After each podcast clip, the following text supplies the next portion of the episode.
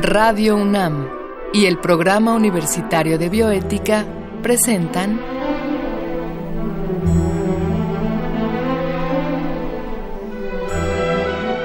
El Árbol de las Ideas. Arte, ciencia y filosofía para la vida. Con Paulina Rivero Weber.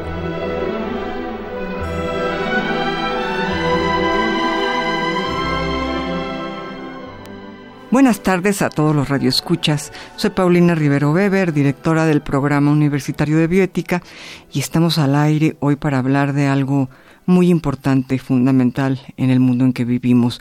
Hablaremos de alimentación sustentable con la doctora Ángeles Cancino, pero antes vamos a escuchar una breve cápsula que el Programa Universitario de Bioética y Radio UNAM han preparado para esta ocasión. Hoy en el mundo, hay más de 7.500 millones de personas y nacen cada día 360.000 más. La población humana nunca había sido tan grande y la cifra va en aumento. Como era de esperarse, lo anterior ha generado debate por muchos motivos y uno de los más recurrentes es la alimentación. ¿Hay en la Tierra recursos suficientes para alimentar a estas personas y las que vendrán? Hasta ahora, todo apunta a que nuestros sistemas de producción y distribución son insuficientes e inadecuados para cubrir las necesidades alimentarias del mundo. Mientras que la agricultura produce suficiente comida para entre 12 y 14 mil millones de personas, cerca de 850 millones viven con hambre crónica. Esto equivale a un octavo de la población y ocurre principalmente en el llamado tercer mundo. Además, muchos otros indicadores hacen evidente que nuestro sistema alimentario es poco funcional. Por un lado, se requiere una gran cantidad de recursos para producir alimentos que en muchas ocasiones se pierden o se desperdician. Por otro lado, los cultivos y la ganadería compiten por tierra y agua. La expansión de ambos sectores se hace a expensas de los bosques, afectando la biodiversidad y aumentando las emisiones de dióxido de carbono aumentar la producción del sistema alimentario tal como existe en la actualidad es insostenible. ¿Cuál sería entonces un desarrollo agrícola sostenible? La Organización de las Naciones Unidas para la Alimentación y la Agricultura, o FAO, por sus siglas en inglés, lo define del siguiente modo. Desarrollo agrícola sostenible no solo es la gestión y conservación de los recursos naturales, se trata también de un cambio en la orientación del desarrollo tecnológico que garantice la satisfacción de las necesidades de las generaciones actuales y futuras. La agricultura sostenible conserva los recursos minerales, vegetales y animales, protege al medio ambiente, es técnicamente apropiada, económicamente viable y socialmente aceptable. La humanidad se enfrenta a una disyuntiva una opción es adoptar la actitud de George Bush padre, cuando declaró que el modo de vida de Estados Unidos no era negociable. Esto seguirá aumentando las tensiones en el mundo y hará pagar un alto precio a las generaciones futuras. La otra alternativa es cambiar nuestro estilo de vida para hacerlo social y ecológicamente responsable. México compite con Japón por el décimo lugar en población a nivel mundial sin embargo, solo el primer mundo podría sobrellevar un aumento en la producción bajo los esquemas actuales. La situación exige que nos organicemos lo antes posible si deseamos satisfacer las necesidades alimenticias básicas de nuestra generación y las que se encuentran en camino. Pues así es, como les comentaba, estamos al aire con la doctora Ángeles Cancino Rodesno, ella es licenciada en biología, maestra en ciencias bioquímicas y doctora en ciencias bioquímicas también por la Universidad Nacional Autónoma de México. Mm, puedo agregar que actualmente es secretaria académica del Programa Universitario de Bioética en esta misma casa de estudios. Cuenta con un amplio currículum, varios artículos publicados en revistas internacionales y sus temas de interés son evidentemente la bioética, la biología molecular, la bioquímica y la biotecnología. Ángeles, pues primero que nada, muchas gracias por aceptar la invitación a dialogar con nosotros. Gracias, Paulina. Como siempre, es un placer. Ángeles, antes de entrar en el tema de alimentos sustentables, yo quisiera preguntarte qué se entiende por sustentabilidad. Esto es, ¿a qué nos referimos cuando hablamos de algo sustentable? Em, muy bien. Eh, para aterrizar un poco más adelante, el tema de alimentación sustentable, haces muy bien en preguntar primero a qué se refiere el concepto, y sería pues aquellas acciones, actitudes, eh, políticas eh, humanas que nos llevan a obtener eh, satisfactores de muchas índoles sin sacrificar, sin deteriorar, sin explotar al ambiente en el que vivimos, los recursos naturales no extinguirlos, justamente, tener políticas de justicia, tener políticas éticas, por supuesto, y tener políticas de salud respecto a todo, a todo aquel acto humano que deseemos emprender. Entonces el concepto de sustentabilidad, digamos que tiene que ver con las ideas de justicia, de armonía, de convivencia, eh, digamos, sin maltrato a lo que nos rodea, podríamos decir. Pues no sé si maltrato, pero sí respecto al no abuso. Al no abuso. Sí.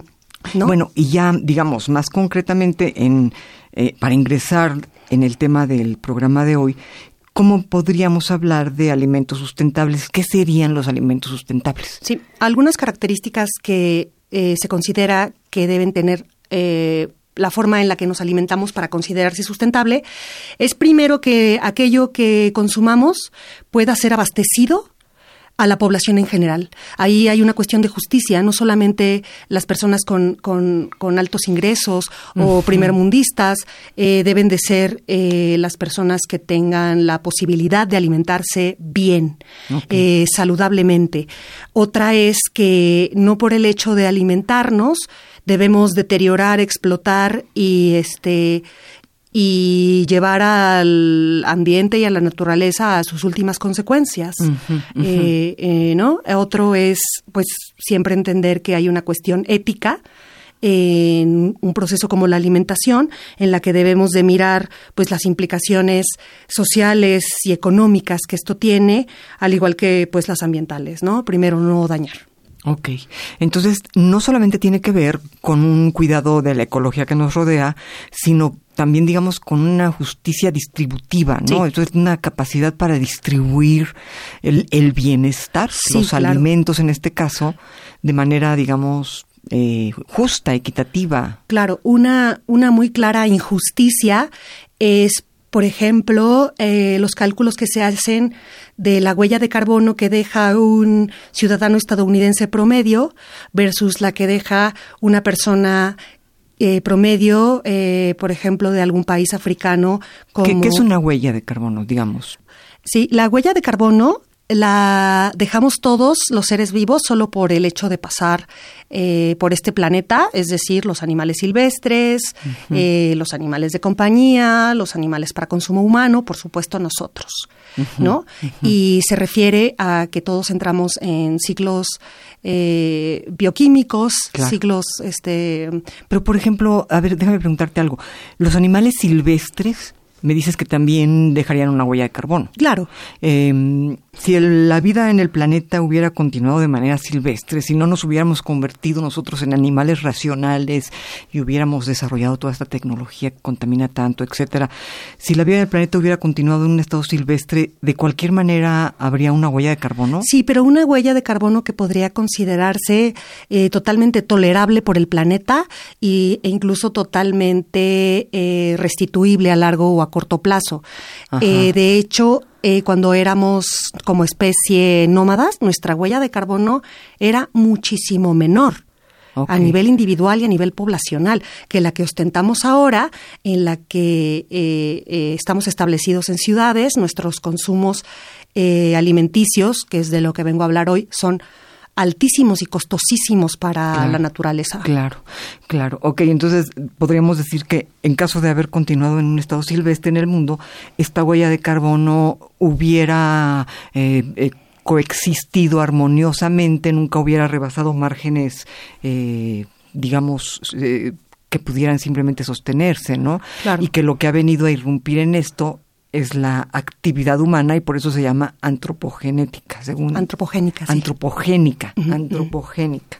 Ok, entonces bueno, ya con esto creo que podemos entender eh, con más claridad que se entiende por un alimento sustentable, un alimento que no produzca toda esta contaminación y toda esta, eh, lo que llaman ustedes los, eh, los biólogos huella de carbono, que ya no tiene marcha para atrás, según entiendo. Claro. Ok. Y bueno, ¿en qué sentido los alimentos son o no son sustentables?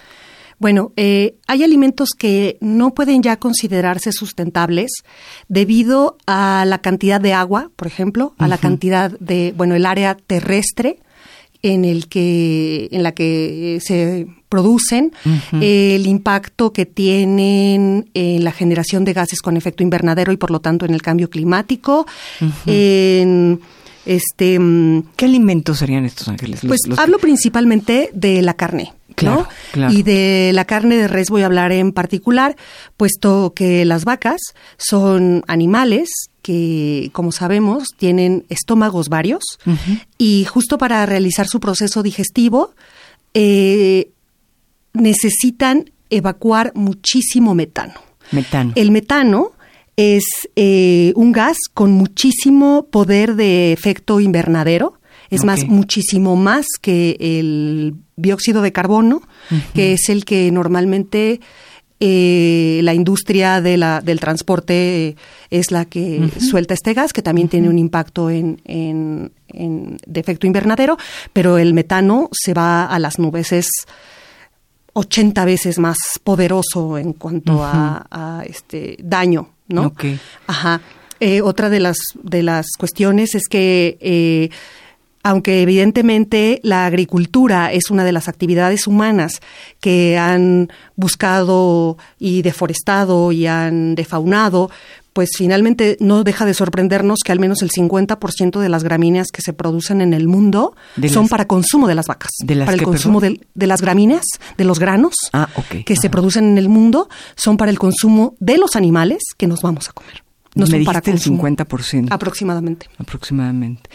Claro. Em, bueno, creo que estos datos están cada vez más eh, a la mano de todos. Alguna vez incluso lo, hemos comentado. yo quisiera hacer una pregunta. Yo veo muchos especialistas en el tema en cuanto a la contaminación del medio ambiente que simplemente no hablan de carne, no hablan de, del ganado vacuno, no hablan de la contaminación por gas metano, este, o incluso por heces del ganado que no desaparecen en el planeta, pues se quedan ahí, contaminan también. No hablan de muchas cosas que involucran lo que es la alimentación sustentable. ¿Y por qué? ¿Por qué, Ángeles? O sea, ¿por qué eh, pareciera ser que, que hay quien reconoce estas cifras y quien insiste en que eh, toda la ganadería eh, vacuna en particular está contaminando mucho más rápidamente y mucho más ferozmente que incluso todos los medios masivos de, de, transporte, ¿no? Y hay quien simplemente omite el dato y cuando le preguntas la carne, la respuesta es ¿la carne qué? O sea, ¿qué tiene que ver, no? O sea, ¿por, por qué, qué, qué pasa? ¿Realmente son...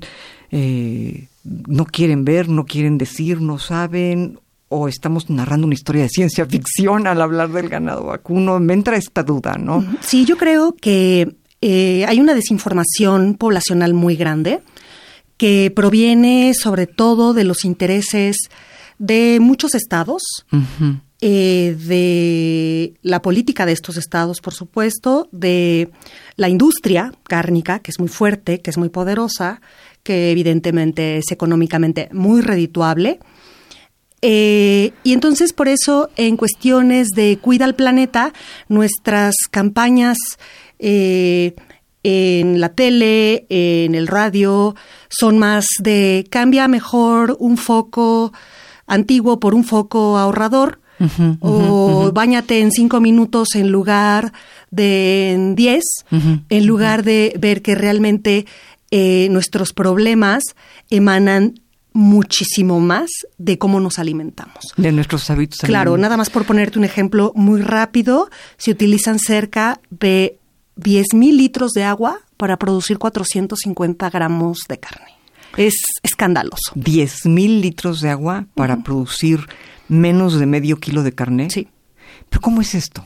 Claro, eh, la sumatoria de las personas que han hecho estos números tiene que ver eh, no solamente con el espacio que ocupan, eh, obviamente el agua que las que las vacas beben durante cuánto tiempo, sino también del riego de todas las plantas que no van a ser para consumo humano, van a ser para consumo animal y, ese, y esa carne animal solamente va a ser para el consumo de algunos pocos que puedan pagarla. Qué barbaridad.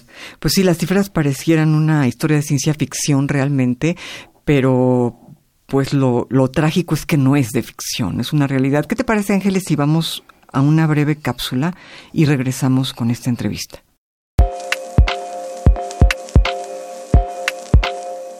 En los últimos años, el término desarrollo sustentable se ha usado con más frecuencia que antes. Pero, ¿de dónde viene y a qué se refieren las campañas, productos y discursos que lo utilizan? La primera vez que se habló de desarrollo sustentable fue en 1987. El término apareció en el libro Nuestro futuro común, mejor conocido como Informe Brundtland el informe define desarrollo sustentable como aquel que satisface las necesidades de la generación presente sin comprometer la capacidad de las generaciones futuras para satisfacer sus propias necesidades. En otras palabras, desarrollo sustentable es vivir sin hipotecar el futuro de nuestros nietos. Pero, ¿de dónde viene y a qué se refieren las campañas, productos y discursos que lo utilizan? Con el tiempo, el concepto de sustentabilidad ha experimentado algunos ajustes. Esto se debe en parte a que el mundo es concebido ahora como un sistema global cuyas partes están interrelacionadas. En este escenario, el desarrollo sustentable es considerado como un proceso multidimensional, pues tiene implicaciones ecológicas, económicas y sociales. A nivel local, regional, nacional y global, la sustentabilidad se ha convertido en una variable que no debemos ignorar. Hablar de desarrollo sustentable es hablar de una relación ética con la naturaleza. El objetivo es alcanzar un equilibrio entre nuestro bienestar y los límites ecológicos del medio ambiente. Para ello, como ha señalado Jorge Riechman, tenemos que hacer cambios en nuestros hábitos de producción, consumo, trabajo y diversión. El compromiso de los ciudadanos es imprescindible. Entender la sustentabilidad como un estilo de vida pone de relieve su carácter sistémico las sociedades se componen de un sinnúmero de decisiones individuales. Nuestra alimentación, la distancia del hogar al trabajo, la cantidad de basura que generamos y el manejo de la misma son solo algunos ejemplos. El cambio de paradigmas es tanto individual como social. Si deseamos alcanzar un modelo de desarrollo verdaderamente sustentable, nuestros principios, valores y formas de actuar también deben serlo. Todos los días se nos presentan decisiones relacionadas con nuestra comodidad y nuestras necesidades, que involucran a su vez la comodidad y las necesidades de las generaciones futuras. ¿No deberían ellas poder disponer de los mismos recursos que han estado a nuestro alcance? Bueno, continuamos aquí nuestra charla con la doctora Cancino. Estamos hablando de la alimentación sustentable. Ángeles, eh, si las cosas son así, si son nuestros hábitos alimenticios y en particular eh, nuestra ingesta de carne lo que contamina tan brutalmente al planeta, ¿cómo se puede empezar a comer con menos impacto eh, sobre el planeta? ¿Qué, podemos hacer?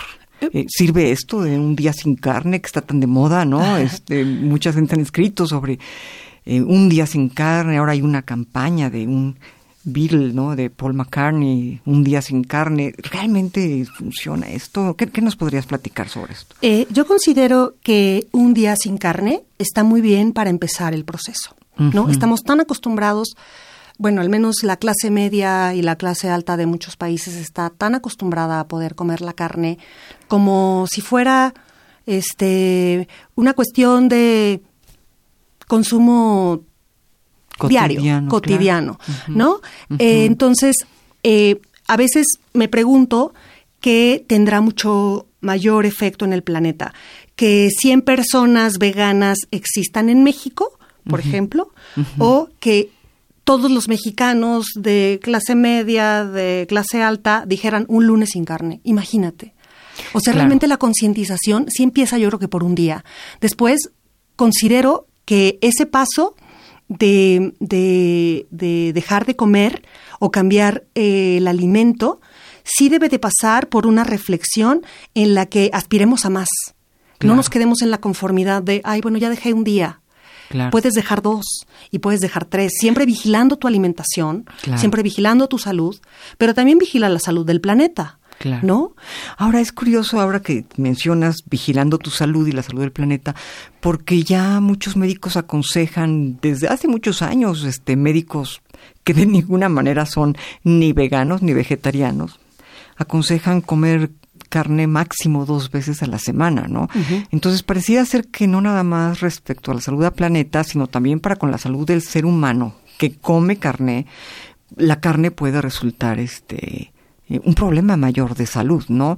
Alguna vez recuerdo que un médico me decía, he conocido a muchas personas con muchos problemas por comer carne roja y nunca he conocido a una persona con un problema de salud por dejar de comerla, ¿no? Este, ¿qué hay con dejar de comer carne? completamente, radicalmente. ¿Qué pasa con las proteínas? ¿Es una realidad que nuestro cuerpo requiere proteínas de la carne roja, de la carne vacuna? No, eso es un mito. No hay ningún aminoácido que solamente se pueda encontrar en la carne roja.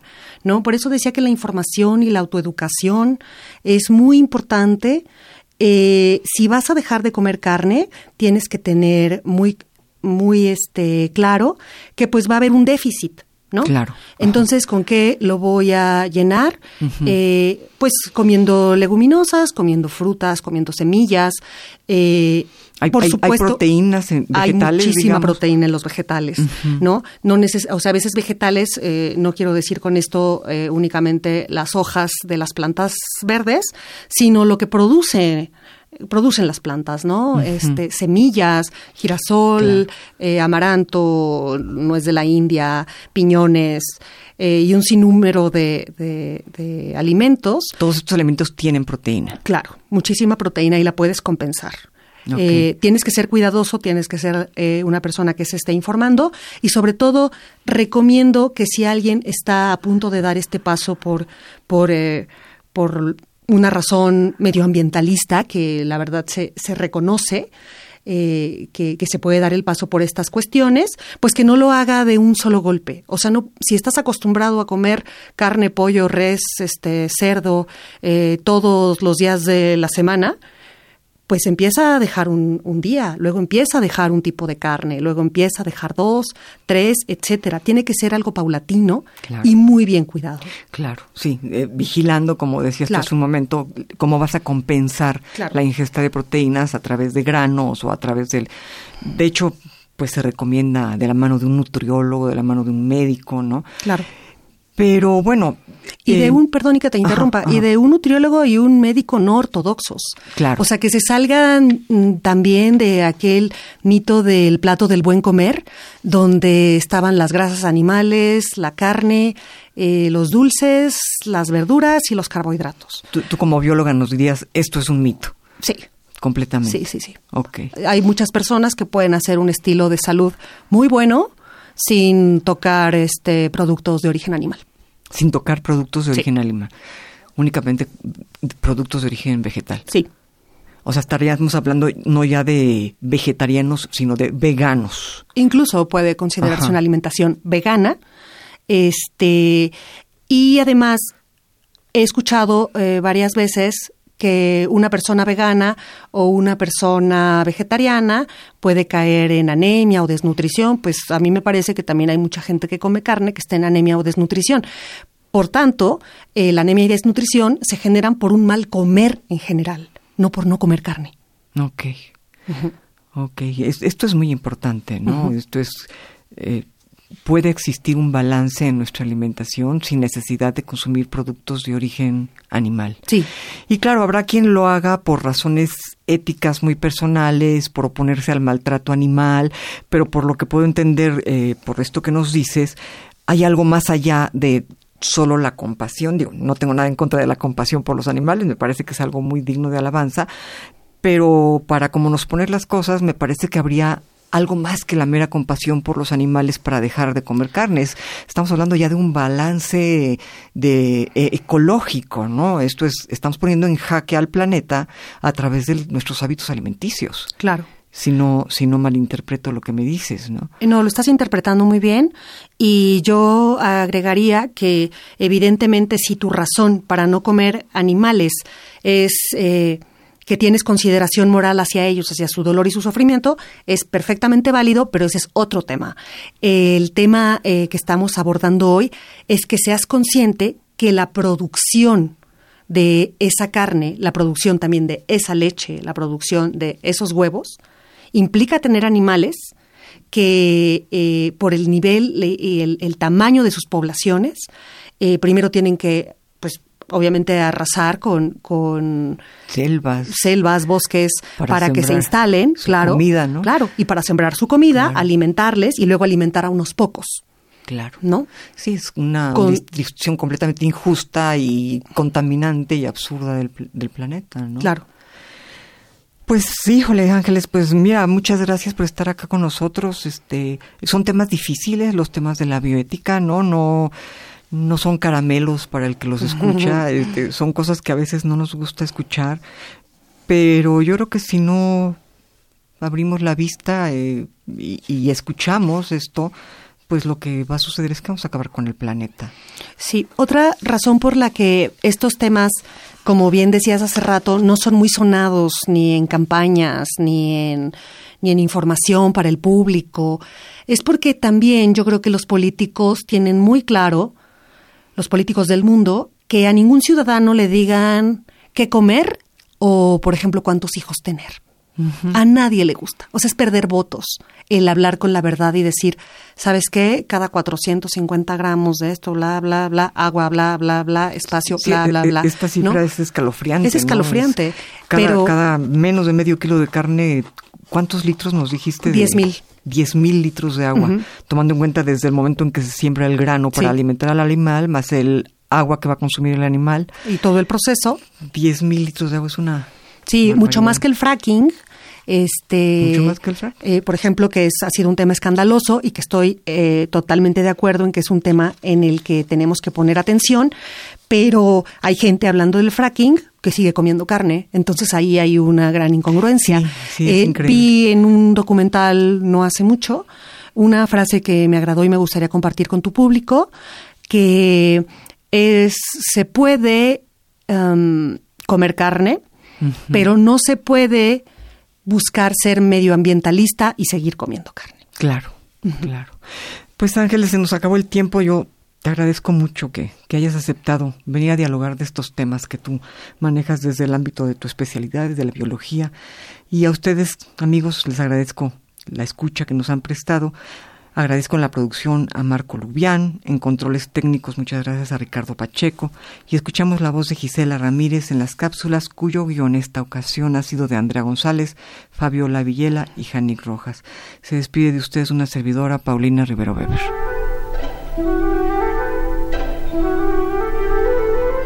Radio UNAM y el Programa Universitario de Bioética presentaron